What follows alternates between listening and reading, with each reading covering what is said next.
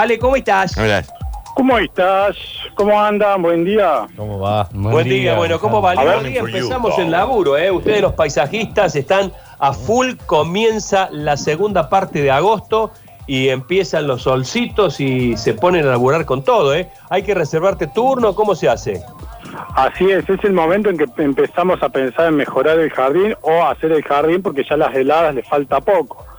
Para contactarme, para hacer asesoramiento, que en este momento está sin cargo, por Instagram, alehernandez.paisajismo o al celular, que bueno, ahí lo vamos a estar repitiendo. Y ahora en septiembre, a partir del sábado 11 de septiembre, empiezan dos cursos, uno diseño de jardines y otro mantenimiento de jardines, ¿sí? orientado a gente del rubro o gente que quiere aprender a tener su jardín hermoso. Che, qué bueno, qué bueno porque esto, digamos, no, no sería, este, eh, digamos, algo que te perjudique, pero una persona a la que vos le des el curso de mantenimiento de jardín, por ahí ya después lo hace solo. Mira, para hacerlo al nivel, y ya me voy a agrandar, ¿no? Para hacerlo a un buen nivel, para hablar en general, necesita cinco años de, di- digamos, de, de rubro, ¿no? De estar en el campo, de hacer jardines. Así que bueno, eh, yo no tengo problema en tener competencia. El tema es que la gente que tiene que perseverar en el rubro para aprender a trabajar bien. bien. Cinco añitos está bueno. Bueno, ¿qué regalamos antes de ir con lo tuyo, Ale? Dale, eh, Bass Garden, tienda de plantas, va a regalar una planta crasa preciosa en una maceta Ah. grande. Qué hermoso. Está en Qué las hermoso. Qué hermoso. historias de mi Instagram, esa elección del regalito, así que un regalazo de Bass Garden. Qué lindo. ¿Vos sabés lo que es una crasa, eh, Curtino? No. No, no lo sé. No, no sé. Bueno, una crasa es un lugar donde vibre la gente con crocina, braño y tronitron. Qué lindo. No, no, no, no merece un vivo eso, Curtino. No le digas nada. No le digas nada. No le hagan caso. Curtino, esto es Monty Python, disculpame. No, Sergio. Disculpame, Planta- No, Sergio. no me lo entendiste. No. Me voy con Ale, dale Ale, arranquemos. Dale, dale. Antes de arrancar la columna, lo digo rápido. Recuerden a todos los oyentes de Radio Sucesos, comprando en la tienda virtual del vivero Val Garden, así lo tienen que poner en Google, Val Garden, van a gozar de un 15% de descuento en su compra. Una vez que finalizan en la parte de descuento, tienen que escribir todo junto en mayúscula, Radio Sucesos, 15% de descuento.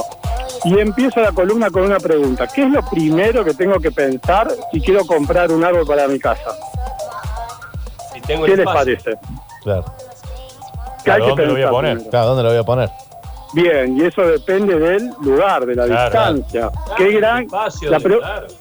Claro, la pregunta sería: ¿cuán grande va a ser este árbol cuando sea adulto? Esa sería la pregunta que uno tiene que hacerse y empezar a investigar para ver qué compro. Por La suerte, pregunta que vos planteás, este, Ale, es la pregunta de la humanidad. ¿Dónde ponerlo? Mm. Exactamente. ¿Dónde poner Demasiado cerca de una pared puede traer problemas con los cimientos, en la sombra lo puede eh, afectar, pleno sol lo puede afectar, si crece muy grande te ocupa un jardín pequeño. La pregunta de la historia de la humanidad, ¿dónde la pongo? Correcto, y tiene que ver con el tamaño.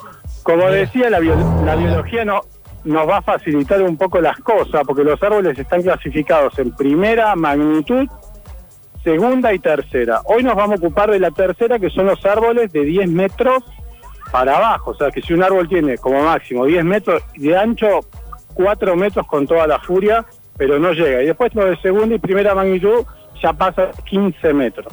Entonces, en una casa, digamos, de frente y fondo, con un terreno de 300, 500 metros, pensamos en árboles de tercera magnitud. Así lo googleamos y ahí nos van a aparecer una lista. Rápidamente le quiero nombrar dos árboles autóctonos de primera magnitud con flor y dos exóticos con flor. Dije bien, expliqué bien, me siguen hasta ahí. Sí. Muy simple, claro, Cada- para que se pueda entender. columna me sale, Estoy chocho. Bueno, les cuento. Árbol autóctono con flor tercera magnitud, pezuña de vaca, no sé si lo conoce, tienen unas flores en formas de cornetas grandes entre rosas, blancas. Es hermoso. Aparte es un árbol nativo, o sea que es fácil de cuidar, no hay que hacer prácticamente nada, el tipo se arregla porque está adaptado acá a Córdoba.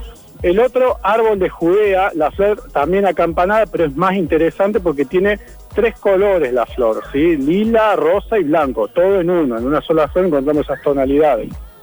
Y después, dos exóticos que me gustan mucho, dan buena sombra, acacia de Constantinopla, da unas flores que son unos plumerillos rosados blancos divinos, y la última, la catalpa, que está tan poco valorada y es un árbol precioso, da racimos de flores como si fuera una glicina.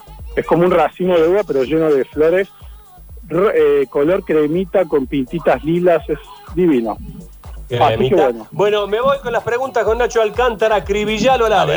Dale, Dale, dice, hola Sergio y Dani, ¿cómo estás? Muy Sergio, muy bueno el espacio. Pregunto, tengo una rosa, puede ser iceberg, hace tres meses y no tiene una hoja. ¿Cuándo empieza a echar hojas? Dice eh, Raúl. Así es, la, la rosa Icer es la más blanca de todas y va a empezar a tirar hojas cuando empiece la lluvia, el calculo final, mediados de octubre, pero recuerde que tiene que podarla, aunque sea el 20%, tiene que sacarle del follaje. Bien. Sí, sobre todo, cuidado con el Titanic. Ahí en vivo. Muy bien. Es muy Uy, bueno. ese estuvo bien. Hola, pregunta al doctor Planta. ¿Un árbol de palta puede estar en una maceta? Eh, Si puede estar en maceta, Sí. Y sí, puede estar en maceta hasta los dos años como máximo, porque después empieza a pegar el tirón y cualquier maceta le va a quedar chica. Bien. Eh, eh, guarda con los chicos que están ahí, ¿no? Ah, mira. Eh, hay, mm, por supuesto, toda la gente que manda mensajes se anotan, no, no insisto, pero están todos anotados para el regalo. Domingo pregunta, eh, ¿se puede ser que una Santa Rita me esté levantando la vereda? Santa Rita. No, no, para nada. Vale, vale. No, no lo creo en absoluto porque con las raíces son bastante, bastante sensibles. Igual hay excepciones, ¿no? Yo no sé qué, si por ejemplo la Santa Rita está en el medio de un patio de cemento y la Santa Rita ya, ya pasó los 10 años, los 15 años y está muy ajustado, no sé, puede ser, pero habría que valorar qué tan levantado está, ¿no? Eh, otro dice que repita por favor el nombre de los árboles, pide Gonzalo 922. Dale, los autóctonos, pezuña de vaca, árbol de Judea con J, árboles exóticos, acacia de Constantinopla y catalpa. Perfecto, dice por aquí, buen día, tengo un siempre verde que me está levantando el piso, ¿hay alguna manera de sacarlo? Porque ya tengo problema con los vecinos, Sí. dice Alfonsín. Sí, sí, mi vieja lo tuvo que sacar el siempre, Siempre verde. verde levanta Sí, le, le reventó la vereda. Problema que siempre da un árbol que siempre da problemas. Por siempre. Mira, eh, es fácil, es fácil de talar porque es una madera blanda, lo puede, puede llamar algún podador. El tema es la raíz. Si no la puede extraer por un tema que sale plata o no se puede porque está rodeado de cemento, tiene que tirar un arbusticida, arbusticida que es lo que mata a los árboles. Bien, a ver Como más. 20 mil te cobran por sacarlo, ¿eh? Sí. Por sacar, Sí, claro. sí, sí, sí. Eh, profe Alejandro, sí, decime. De raíz 40. 40. Claro, claro, claro, claro. Siempre pesos. Es- siempre es el doble. Si, si talarlo sale 20, sacarlo de raíz sale 40. Dice, hola Sergio de equipo profe, ¿puedo plantar en esta época un cedro azul de maceta al piso de tierra o tengo que esperar? Pregunta Graciela. Gabriela. Vos sabés, Gabriela, las coníferas son los únicos árboles que no, no tienen problema con el invierno, así que sí, sí, podés pasarlo y, y que tenga espacio. Es- Ese es un árbol de primera magnitud. Es bastante grande esa conífera. Bien, dice otro. eh, de- a ver, a ver, a ver, quiero por acá. Hola, doctor Pino del Bosque. ¿Qué planta flaca y alta puedo poner en el balcón de mi departamento? Eh, Fotinia, Eugenia y, y una más, eh, Dodonea. Eh, Eugenia es tipo un arbusto, ¿no? Un arbustito. Sí, eh, eso. el nombre botánico es Sixigium paniculata, es muy difícil, por eso le pusieron Eugenia. Claro, pero, pero se termina siendo tipo un, se termina siendo tipo un arbustito, ¿no? Es un arbusto compacto, como dijo Claro, Balcón. claro, claro, sí. Yo voy a lo compacto a lo Hermoso el chico, Eugenio. digamos. ¿Sí? Debe querer hacer una pared verde. Ah, Claro, a mí me asustó cuando empezó en flaca, larga, dije, ¿a dó- a dónde No, vamos? bueno, pero bueno, eh, na- dice, quiero, esa soy a ver, por acá, eh, pregúntale al licenciado de plantas, tengo un limón cuatro estaciones, ¿cuándo lo planto a la tierra? Eh, Pregunta clara. Muy buena pregunta. Vamos a esperar que terminen las heladas mediados de octubre, claro. Bien. Doctor, ¿puedo plantar un algarrobo? Sí, totalmente. Y bueno, tiene que tener un buen espacio. Es un árbol autóctono, por lo tanto la copa siempre es más grande. Puede llegar a los 15 metros. Eh, soy Cari, tengo una planta de ceibo en el patio que se está pudriendo por dentro. Si la podo, ¿volverá a nacer o ya no? Es raro que se pudra, debe estar encangrenado, debe tener un hongo o algo. Eh, tala- eh, podarlo es una opción, pero hay que ver dónde tiene la herida. Tendría que hablar con alguna persona mm, que sepa del tema, que son los, los eh, no me sale, algo, la gente que se especializa en árboles. Bien. Doctor Plantín, eh, para poner en maceta, un arbolito para poner en maceta de la terraza que tenga linda copita y que haga sombra, dice Gonzalo. Y un árbol para que haga sombra tiene que tener por lo menos 6, 7 metros y en una maceta es complicado que se desarrolle, pero que vea los braquiquitos y los alcanforeros. Bien. Bien, los dos últimos, Dale, Nacho, por dale, favor, te dale. lo pido. Doctor Planta, tengo un manzano joven en maceta que creció de altura y tiene cinco hojas en la punta. ¿Qué hago? No sé cuál es el problema o qué sería la pregunta. Se ve que no, no está creciendo como quiere, aparentemente, porque se le cinco dijo, hojitas. dijo nada que está en maceta. Sí, maceta. Bueno, si hace más de dos años que está con la misma tierra, tenés que cambiarle la tierra porque no tiene comida. Y si no, tenés que ponerle eh, fosfato diamónico, que eso va a ayudar a que active. Bien. La última, hola doctor Geranio. Es época de sembrar melones y sandías, dice Miguel de la Salle. Espera un poco más, eh, mediados de octubre, ahí podés este, ya poner los plantines, si lo tenés en, si tenés la almaciguera con las semillas, que siga ahí nomás, y después lo pasas a, ti- a tierra.